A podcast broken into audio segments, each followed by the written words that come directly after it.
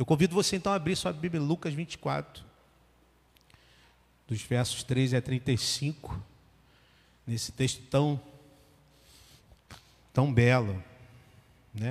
Essa canção que nós cantamos, ela, ela diz aqui: Ele entrou em casa, Ele está na mesa, Ele nos observa, Ele sabe que o esperamos e, ao partir do pão, os nossos olhos se abrem e reconhecemos quem Tu és. E ao som da Tua voz, os nossos corações queimam de amor. Este é, é um dos já falei isso com os irmãos aqui, um dos, um dos textos mais lindos, na minha opinião, um dos textos mais belos, uma das narrativas bíblicas mais, é, mais lindas que a gente tem aqui nos evangelhos, e somente no evangelho de Lucas, que relata com riqueza de detalhes essa, esse maravilhoso encontro de Jesus com Deus, dois discípulos, dois discípulos sem esperança. Dois discípulos entristecidos, dois discípulos frustrados, dois discípulos decepcionados. E um estranho, um peregrino estranho, se encontra com eles. E fala sobre eles, sobre a Escritura para eles, e entra na casa deles e toma o lugar daquele que vai conduzir a refeição. E ao partir o pão, eles não conseguem mais eles reconhecem que era Jesus que estava ali e não conseguem mais ver Jesus. Vamos fazer então, é, a partir, eu quero, a partir desse belo relato, expor como nós somos débeis, como nós somos fracos, como nós somos limitados por conta da nossa própria natureza, é, e como é grande o nosso Mestre como é poderoso o nosso Senhor. Poderoso para nos resgatar dos mais sombrios caminhos de decepção e frustração. Como esse encontro do fraco ser humano com este mestre poderoso abre então uma preciosa oportunidade de recomeço e de crescimento. Vamos orar mais uma vez e vamos pedir ao Senhor que ilumine o nosso coração nessa noite. Senhor, ah, Senhor, nós precisamos de, de Ti. Nós precisamos da Tua voz inundando o nosso coração. Nós precisamos da Tua luz iluminando os cantos mais obscuros da nossa alma. Porque é assim que nos encontramos tantas vezes na escuridão inundados e afundados na frustração, na decepção, na nossa ignorância. E o Senhor, sabemos, é Deus misericordioso que vem ao nosso encontro e que transforma o nosso caminho, a nossa vida. Pedimos que faças mais, mais uma vez isto na nossa vida nesta noite. É a oração que fazemos no nome de Jesus. Amém. Então vamos lá. Nosso texto aqui está na nova versão internacional, você pode acompanhar também na sua Bíblia, na versão que você tiver aí. Diz o texto então o seguinte: Naquele mesmo dia, dois deles estavam indo para um povoado chamado Emaús, a 11 quilômetros de Jerusalém. Aquele mesmo dia é o dia da morte de Jesus, o dia da terceiro dia na morte de Jesus, o dia que as mulheres viram que o, o túmulo estava vazio, naquele mesmo dia, o texto tá, vai nos dizer. Então, continua o texto dizendo que no caminho eles conversavam a respeito de tudo o que havia acontecido. E enquanto conversavam e discutiam, o próprio Jesus se aproximou e começou a caminhar com eles. Mas os olhos deles foram impedidos de reconhecê-lo. Ele lhes perguntou: Sobre o que vocês estão discutindo enquanto caminham? Eles pararam com os rostos entristecidos. Um deles, chamado Cleopas, perguntou-lhe: Você é o único visitante em Jerusalém que não sabe das coisas que ali aconteceram nesses dias? Que coisas? Perguntou ele. O que aconteceu com Jesus de Nazaré? Responderam eles. Ele era um profeta poderoso em palavras e em obras diante de Deus e de todo o povo. Os chefes dos sacerdotes e as nossas autoridades o entregaram para ser condenado à morte e o crucificaram. E nós esperávamos que era ele que ia trazer a redenção de Israel. E hoje é o terceiro dia desde que tudo isso aconteceu. Algumas mulheres entre nós nos deram um susto hoje. Foram de manhã bem cedo ao sepulcro e não acharam o corpo dele voltaram e nos contaram que tinham tido uma visão de anjos que disseram que ele está vivo. Alguns de nossos companheiros foram ao sepulcro e encontraram tudo exatamente como as mulheres tinham dito, mas não o viram. E ele, Jesus, lhes disse: Como vocês custam a entender e como demoram a crer em tudo que os profetas falaram. Não devia o Cristo sofrer estas coisas para entrar na sua glória? e começando por Moisés e todos os profetas, explicou-lhes o que constava a respeito dele em todas as Escrituras. E ao aproximarem do povoado para o qual estavam indo, Jesus fez como quem ia mais adiante. Mas eles insistiram muito com ele: fique conosco, pois a noite já vem e o dia já está quase findado, findando. Então ele entrou para ficar com eles. Quando estava à mesa com eles, tomou o pão, deu graças e partiu e o deu a eles. Perguntaram-se os outros.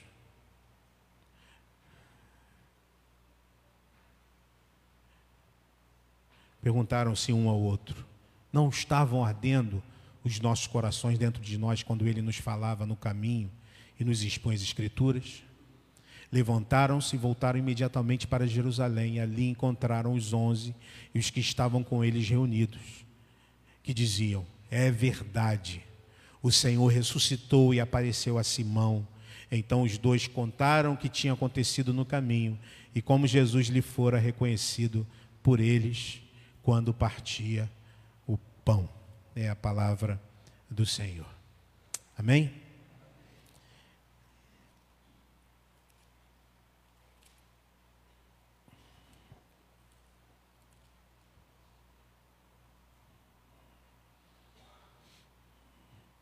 Faltou um versículo aqui que eu percebi, 31. Então, quando Jesus partiu o pão, né, e aconteceu que quando estavam à mesa, tomando ele o pão, abençoou-os e tendo partido, lhes deu. Então se lhes abriram os olhos e o reconheceram, mas ele desapareceu da presença deles. E disseram a outro: Porventura não nos ardia o coração quando ele pelo caminho nos falava, quando nos expunha as Escrituras? Então, essa partezinha faltou ali no nosso texto é, queremos então trazer algumas lições do caminho de Emaús. E a gente vai perceber que o caminho de Emaús é muito mais comum do que a gente pensa. O caminho de Emaús é o caminho que nós tomamos diante do fato de que as nossas expectativas são frustradas,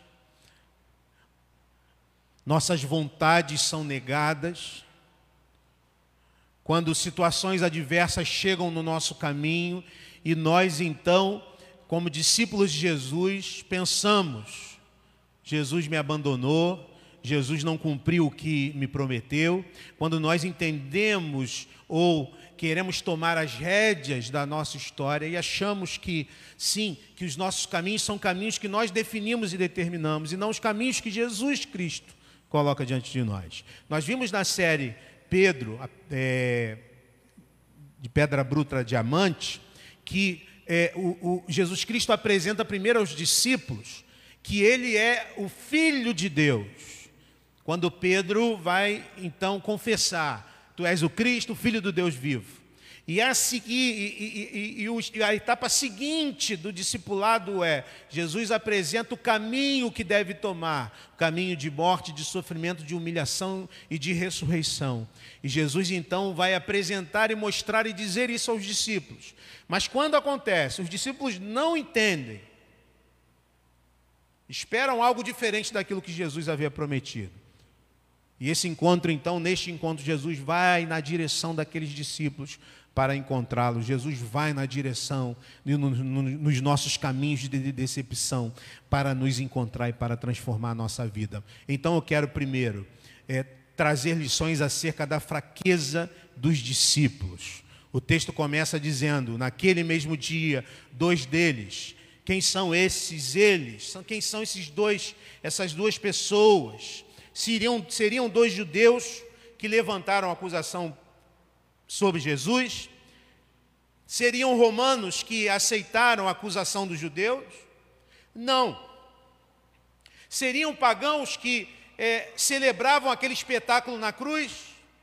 Daqueles que estavam em Jerusalém? Também não. O texto fala de discípulos de Jesus. Isso fica claro no próprio capítulo, é, no próprio capítulo 24, no verso 9. Quando o texto diz que quando voltaram do sepulcro, as mulheres contaram todas essas coisas aos onze e a todos os outros. Ou seja, esses dois mencionados no texto compõem a comunidade dos discípulos de Jesus. Esses dois mencionados no texto são duas pessoas que estavam caminhando, andando, vivendo, convivendo com Jesus, faziam parte desta comunidade, não dos, dos onze na comunidade mais íntima, mas na comunidade dos demais discípulos de Jesus. E eu quero então destacar a fraqueza desses discípulos, não somente aqui dos dois mencionados, mas também de toda a comunidade. Porque nós vemos nesse texto do capítulo 24 que é esta realidade, que as mulheres levaram aromas, indicando a falta de fé na ressurreição.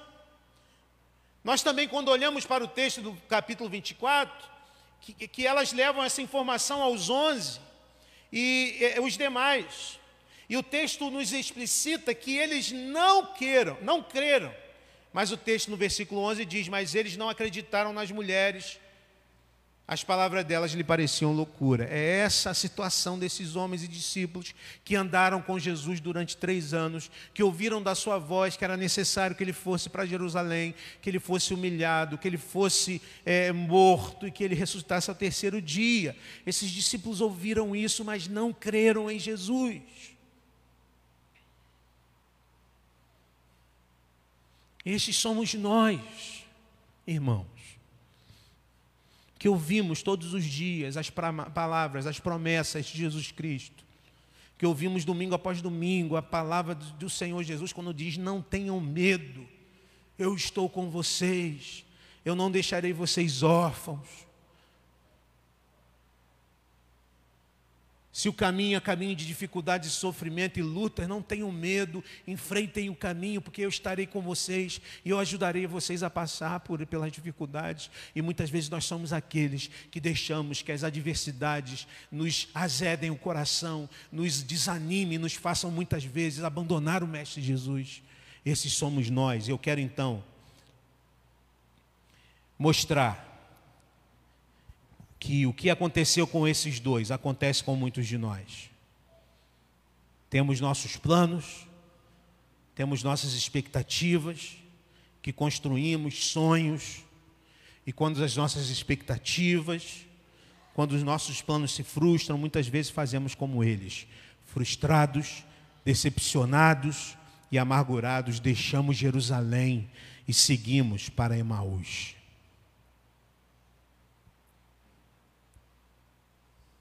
Deixamos o lugar para onde Jesus nos chamou para fazermos diferença e voltamos para o lugar de onde Ele nos tirou.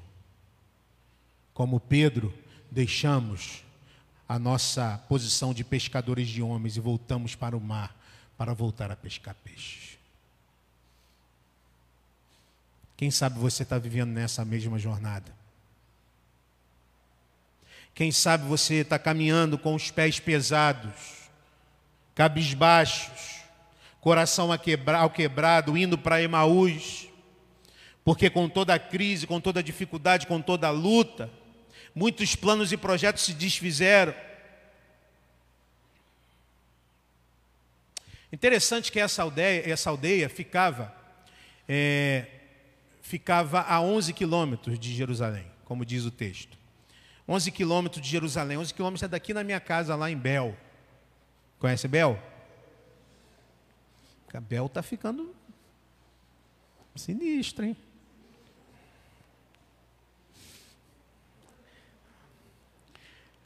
Lá perto de casa agora vai ter um centro oncológico. Eu não vou fazer propaganda de, de prefeito nenhum, não. Não vou mesmo. É, mas daqui lá são 11 quilômetros. 11 quilômetros, mais ou menos, né, o caminho que eu levo. E o texto diz que eles iam conversando. Eles iam conversando sobre o que tinha acontecido. E a conversa era conversa pesada. Era uma conversa que versava sobre frustrações. Era conversa que versava sobre futuro incerto. Você já se pegou nesse papo? Nesse papo de frustração? Nesse caminho? O caminho de Jerusalém para Emaús mostra a fraqueza dos discípulos de Jesus. Algumas coisas que nos são apresentadas. Primeiro, eles estavam entristecidos. Certamente aquele caminho, aqueles 11 quilômetros, se deram num misto de preocupação e tristeza no coração daqueles discípulos. Porque, irmãos, voltar para Emaús, para aqueles discípulos, é que eles um dia tiveram encontro com Jesus. E um dia eles foram e começaram a seguir Jesus. E foram com Jesus para Jerusalém. E certamente eles deixaram Emaús cheios de esperança, cheios de, de, de sonhos e, e, e é, planos no seu coração, alegria, alegria de ter encontrado o Messias, alegria de terem esperança de uma transformação na vida deles. Voltar para Emaús significava que aquela alegria que fez com que seguissem o Mestre se frustrou.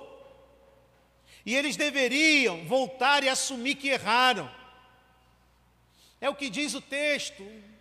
Jesus perguntou a eles sobre o que vocês estão discutindo enquanto caminham. Eles pararam com os rostos entristecidos. Esta é a realidade desses discípulos. Mas o que gerou, irmãos, tamanha tristeza? E aqui que está o, o, o X da questão. O que gerou tristeza no coração? E o próprio discípulo diz sobre isso. Ele diz: ele era um profeta, poderoso em palavras e em obras diante de Deus. Olha, olha a, a, o, o, o que, o, no, havia no coração desse, dessas pessoas. Ele diz: o chefe dos sacerdotes, as nossas autoridades o entregaram para ser condenado à morte. O crucificaram e nós esperávamos. As nossas expectativas é que ele ia trazer a redenção a Israel. Estávamos cheios de expectativa de que ele iria vencer, que ele iria é, tomar o poder dos romanos. Mas não, ele foi morto. Mas não, ele foi ultrajado mas não, ele foi humilhado. Ele não ofereceu resistência. Ele foi levado para a cruz e foi humilhado. E hoje é o terceiro dia desde que tudo isso aconteceu. Eles esperavam algo e não esperavam mais. Seus corações estavam tristes. Por quê, irmãos? Porque já não havia esperança para eles. Mas algo importante da gente perceber aqui é que essa desesperança não tinha nada a ver com o Salvador. A nossa desesperança não tem nada a ver com o Salvador.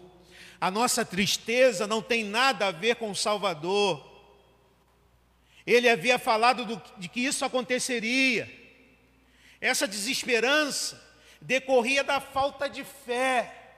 Essa tristeza decorria da falta de entendimento da falta de discernimento daqueles discípulos, irmão, irmã.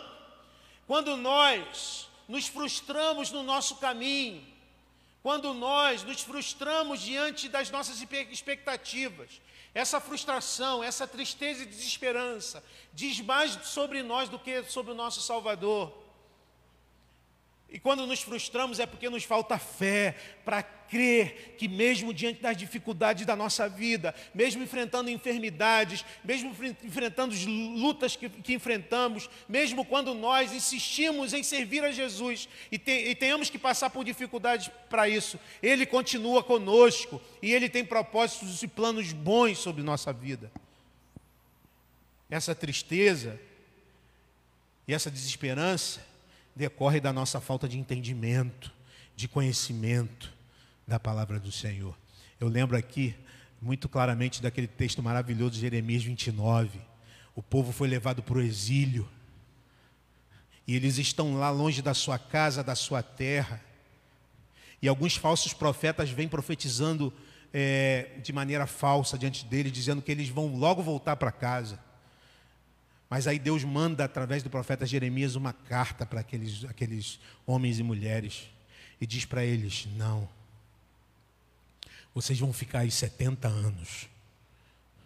Construam casas, plantem, deem os seus filhos e filhas em casamento, trabalhem, procurem a paz do lugar onde vocês estão. E aí ele traz essa palavra maravilhosa dizendo: Eu é que sei que pensamento tenho a vosso respeito. E os pensamentos que tenho para você são pensamentos bons. Confiem em mim. Confiem em mim com todo o seu coração. O que faltava? E esta tristeza e essa desesperança dos discípulos dizia mais sobre quem eles eram do que quem é o Salvador. Somos fracos, falhos falta-nos fé, falta-nos conhecimento da palavra, falta-nos discernimento. Em muitos caminhos que tomamos saindo de Jerusalém, que significa que o centro da vontade de Deus, voltando para Emaús, o Senhor vai lá e mostra para nós a nossa dificuldade. Portanto, isso se aplica a nós com muita propriedade.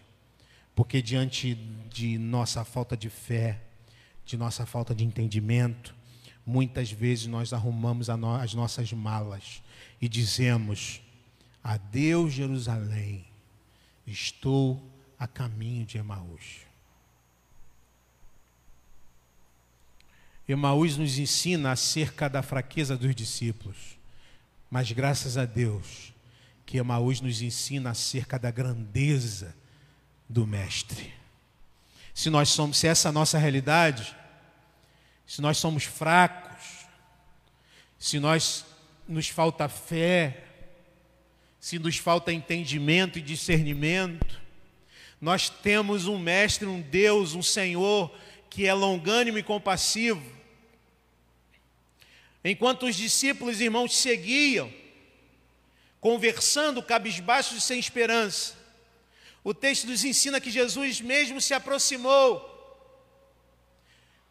Irmão, Jesus sai, sai do lugar onde estiver para ir ao nosso encontro. Ele se aproxima de nós. Isso já nos mostra a grandeza do Redentor, por quê? Porque se aproximar de quem é bom, se aproximar de quem é vencedor, se aproximar de quem é vitorioso e forte, se aproximar de quem é justo é fácil.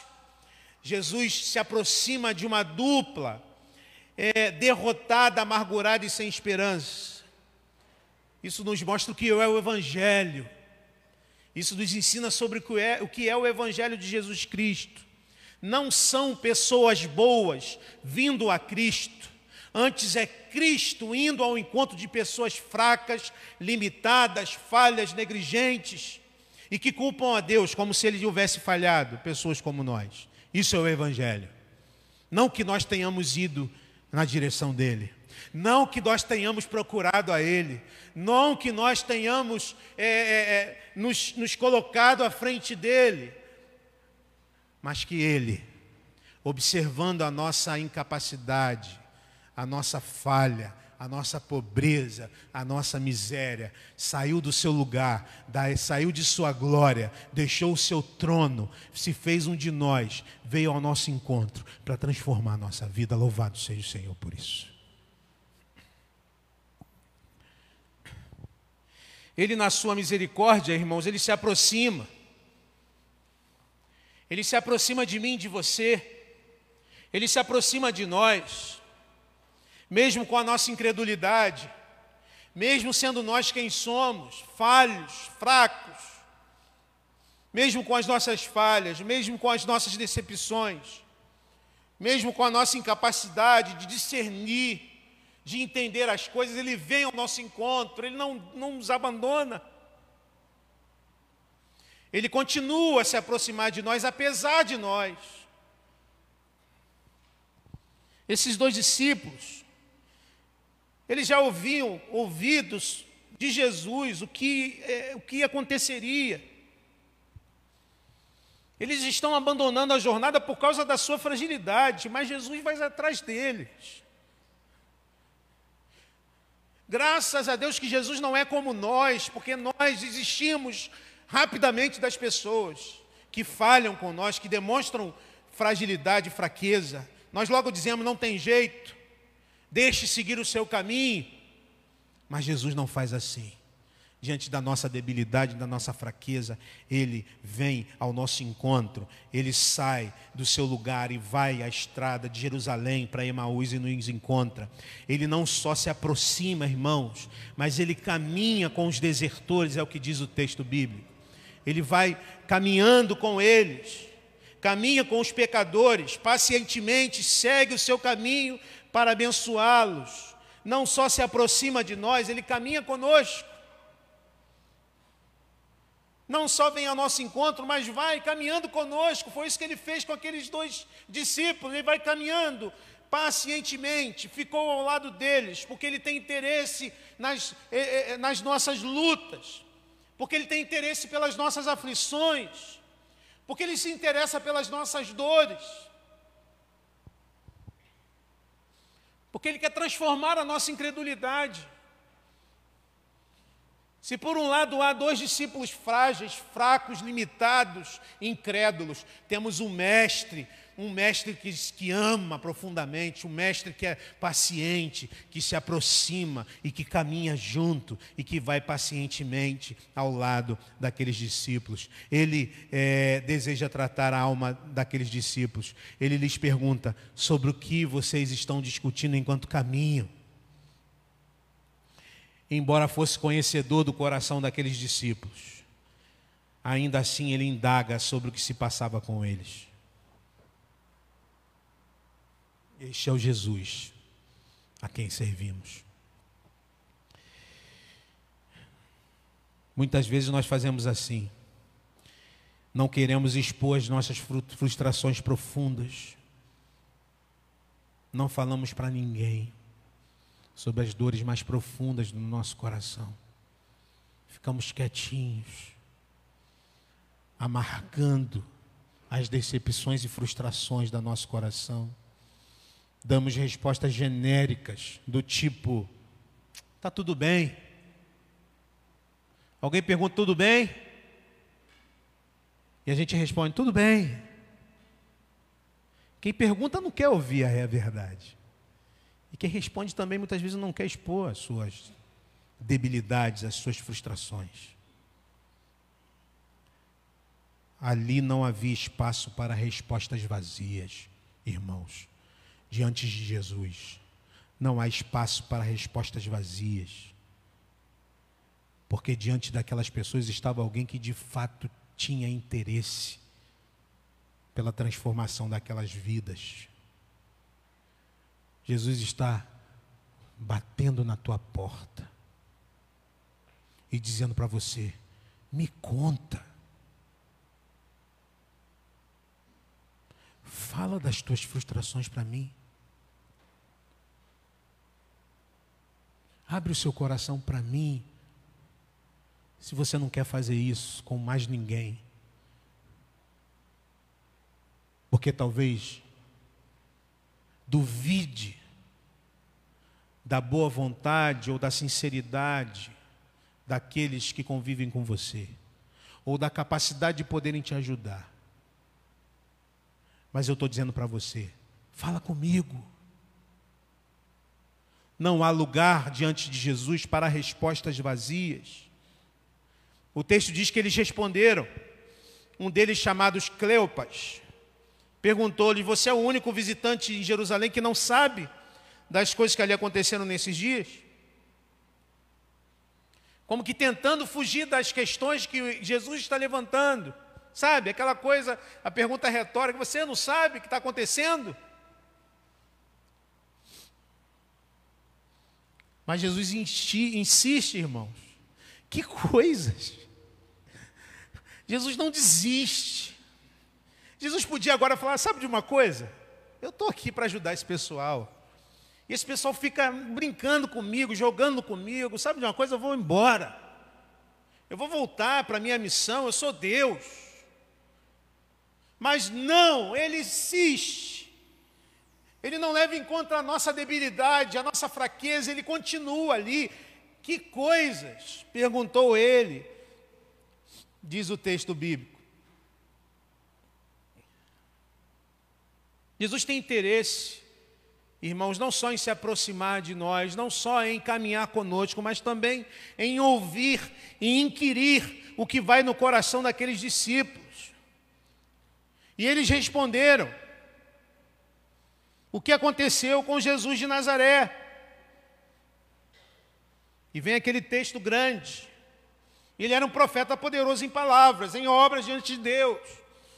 E de todo o povo, chefes sacerdotes, as nossas autoridades o entregaram a ser condenado à morte, o crucificaram. E nós esperávamos que era ele que ia trazer redenção a Israel. Hoje é o terceiro dia desde que tudo isso aconteceu. Algumas mulheres entre nós nos deram um susto hoje. Foram de manhã bem cedo ao sepulcro e não acharam o corpo. Voltaram e nos contaram que tinham tido uma visão de anjos. Disseram que ele está vivo.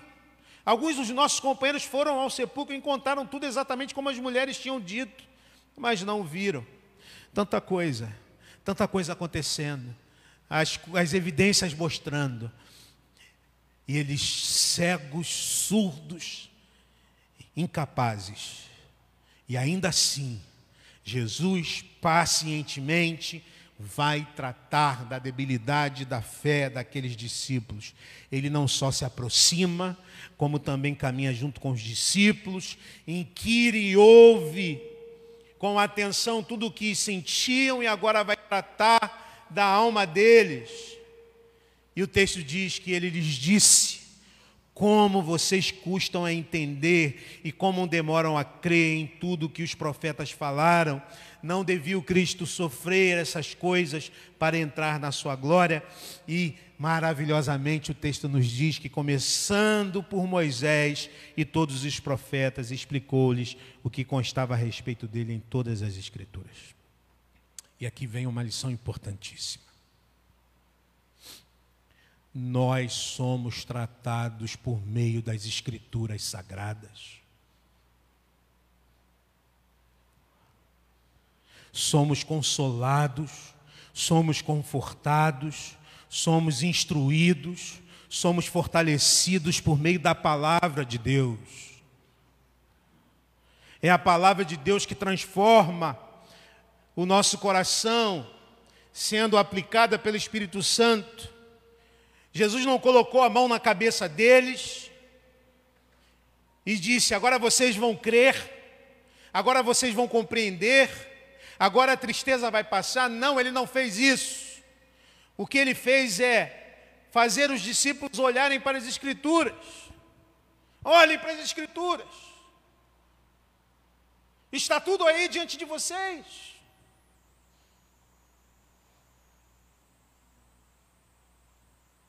Vocês estão enfraquecidos, entristecidos, sem esperança, sabe por quê? Porque não olham para as Escrituras, porque não procuram nas, Jesus Cristo nas Escrituras, porque não procuram alimento nas Escrituras sagradas. Não seria essa a primeira vez.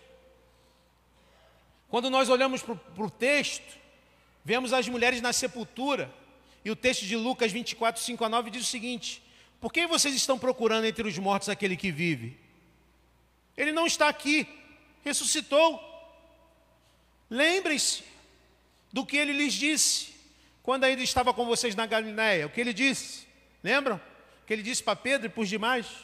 É necessário que o filho do homem seja entregue nas mãos dos homens pecadores, seja crucificado e ressuscite no terceiro dia. Então se, lem se lembraram das suas palavras quando voltaram do sepulcro, elas contaram todas as coisas aos onze e a todos os outros.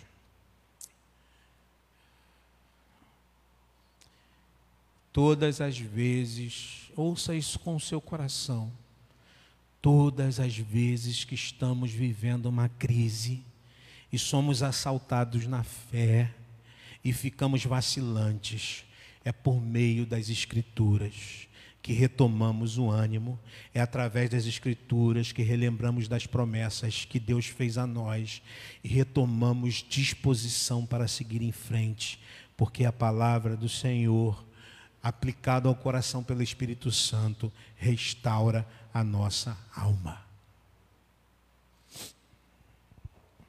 Não há demonstração maior do amor do Redentor do que lembrar a nós as suas promessas.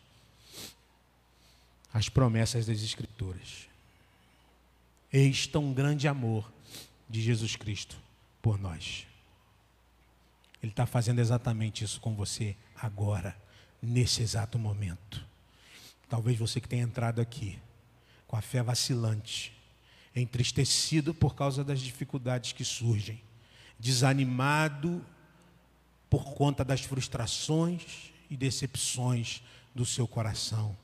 Ele está dizendo assim para você: Eu sei, eu sei quem é você, eu conheço você, e eu estou aqui, no caminho, no teu caminho para Emaús, para te lembrar das promessas que eu fiz a você. Creia, não tenha medo e creia nas promessas que eu tenho para você, que eu não vou te deixar sozinho. Portanto, para a gente caminhar para o final, chegamos então à terceira lição, que é a oportunidade do recomeço. E aqui tudo a ver com este momento de celebração eucarística, quando Jesus nos convida para nos assentarmos à mesa com Ele. Eles chegaram então à vila, 11 quilômetros, conversando, chegaram à casa daqueles discípulos. E o texto diz que ao se aproximarem do povoado para o qual estavam indo, Jesus fez como quem ia mais adiante. É, Jesus não é entrão. Jesus não é entrão. Ele, tchau, tchau, gente, vou embora. Mas eles insistiram muito com ele. Fique conosco, pois a noite já vem o dia já está, já está quase findando, então ele entrou para ficar com eles. Quando estava à mesa, à mesa com eles, tomou o pão, deu graças, partiu e deu a eles. Então os olhos deles foram abertos e o reconheceram, e ele desapareceu da vista deles. Muito interessante. A princípio, um homem se aproxima de uma dupla no caminho de, no caminho de Jerusalém para Emaús um homem que dirige aquela conversa e um homem que vai pacientemente dirigindo todo o assunto. Um homem que agora é o convidado a ficar na casa daqueles supostos desconhecidos. Algo aconteceu nesse caminho. Por que não rejeitaram de pronto o intruso?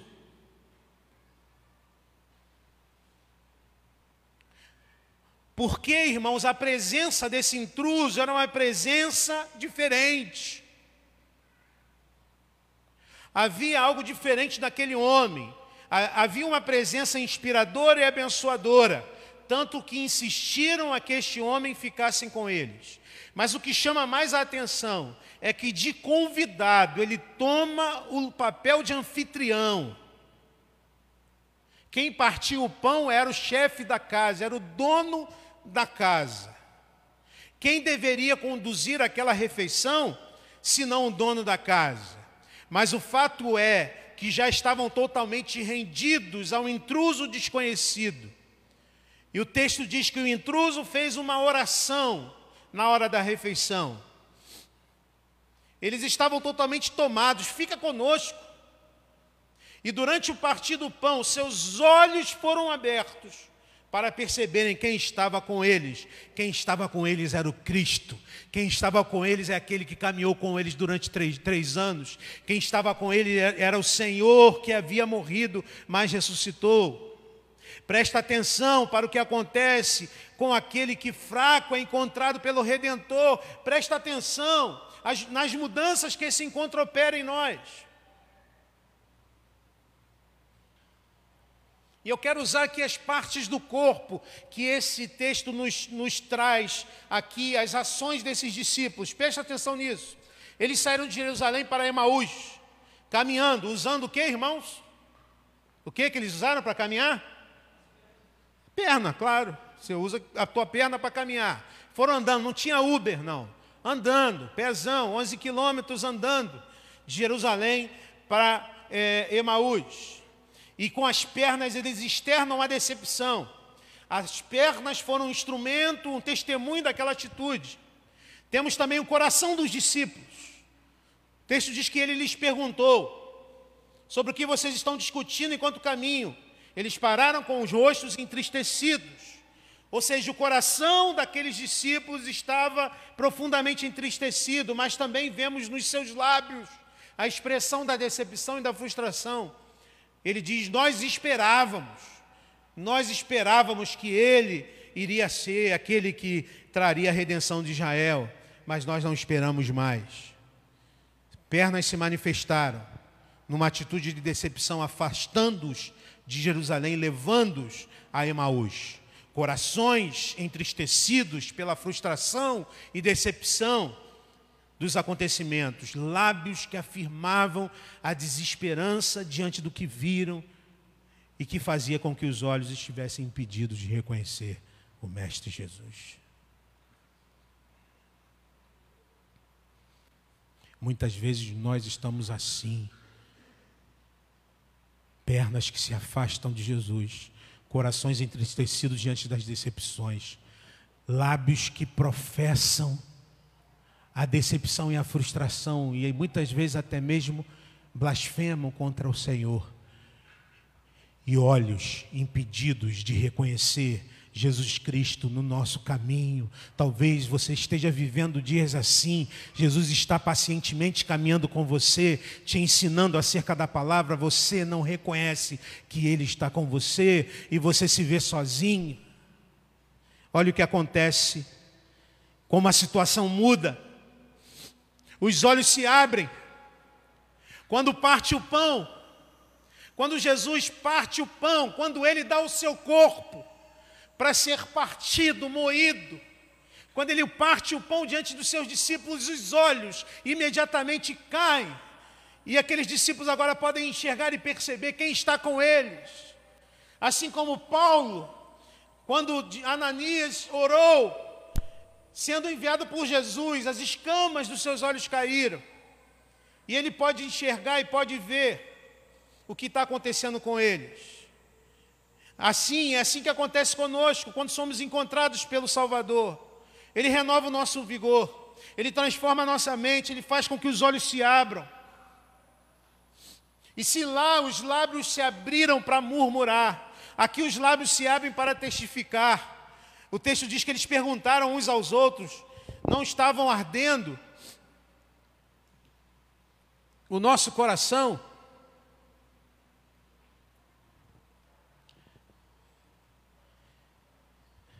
Os nossos corações dentro de nós, enquanto ele nos falava no caminho, nos expõe as Escrituras? Quando nós sabemos que Cristo encontrou-se com o pecador, nós sabemos quando os lábios dele se abrem para glorificar e testificar do seu redentor. Depois que reconhecemos a Cristo, louvamos, adoramos, abrimos a nossa boca para glorificá-lo. Não sai da nossa boca palavra para amaldiçoar. Não sai da nossa boca palavra para murmurar e para blasfemar. Sai da nossa boca palavras de louvor e adoração ao Senhor. Eles seguem valendo-se dos seus lábios para anunciar a ressurreição de Cristo. Mas há uma outra manifestação do recomeço da vida desses discípulos. O coração, antes o coração estava entristecido, amargurado, frustrado, mas agora o coração está disposto a enfrentar as dificuldades. Coração alegre, vibrante, de discípulos que vão voltar agora para Jerusalém e as pernas também. As mesmas pernas que levaram os discípulos para fora de Jerusalém, levam eles de volta para Jerusalém. Elas voltam no outro ritmo. Outro ritmo. Elas voltam assim, se aquela viagem de Jerusalém para Emaús foi uma viagem pesada pela decepção, se aqueles passos foram pesarosos, se aquela viagem foi longa, agora a mesma viagem se dá com passos firmes, confiantes e alegres. E o texto diz que eles acharam os onze, como foi no início.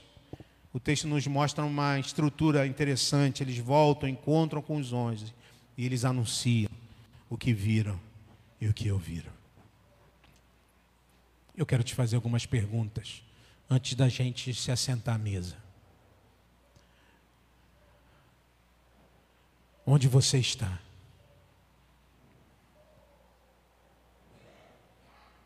Você está em Jerusalém?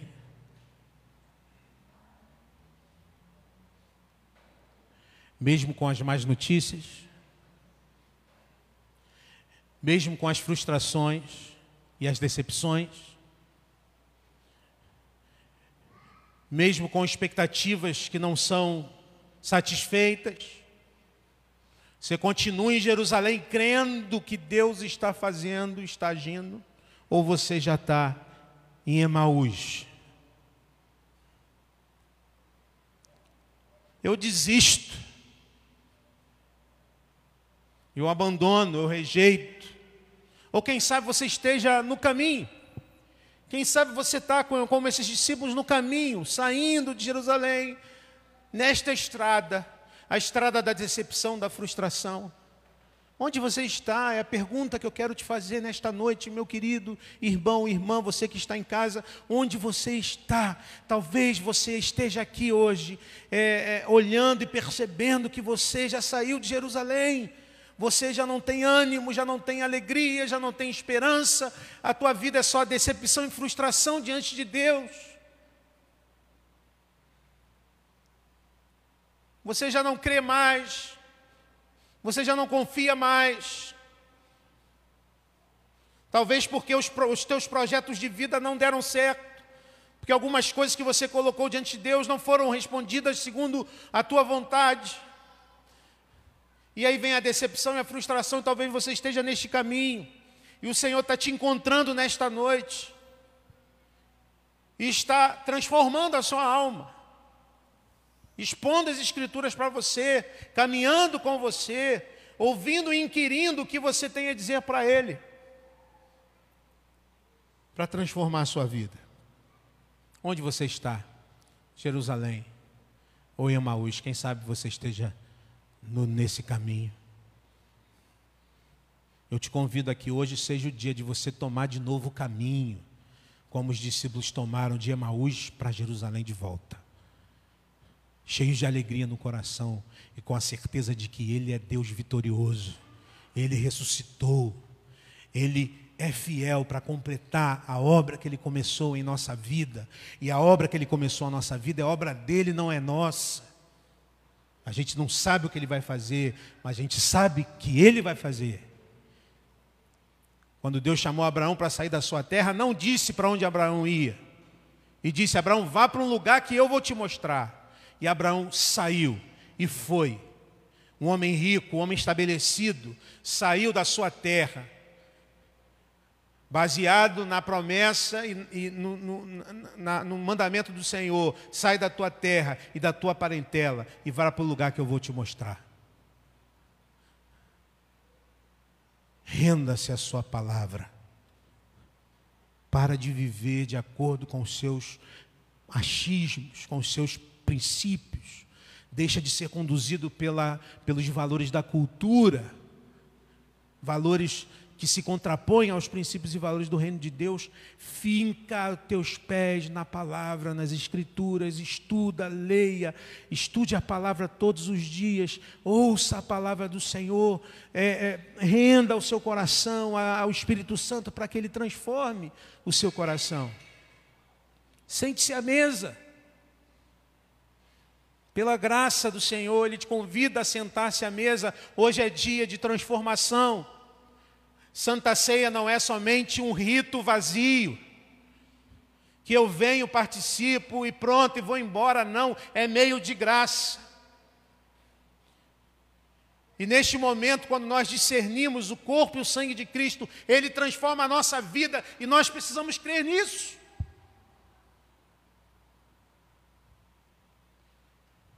Coma do pão. Saia do nanismo espiritual e coma do pão que é Jesus Cristo.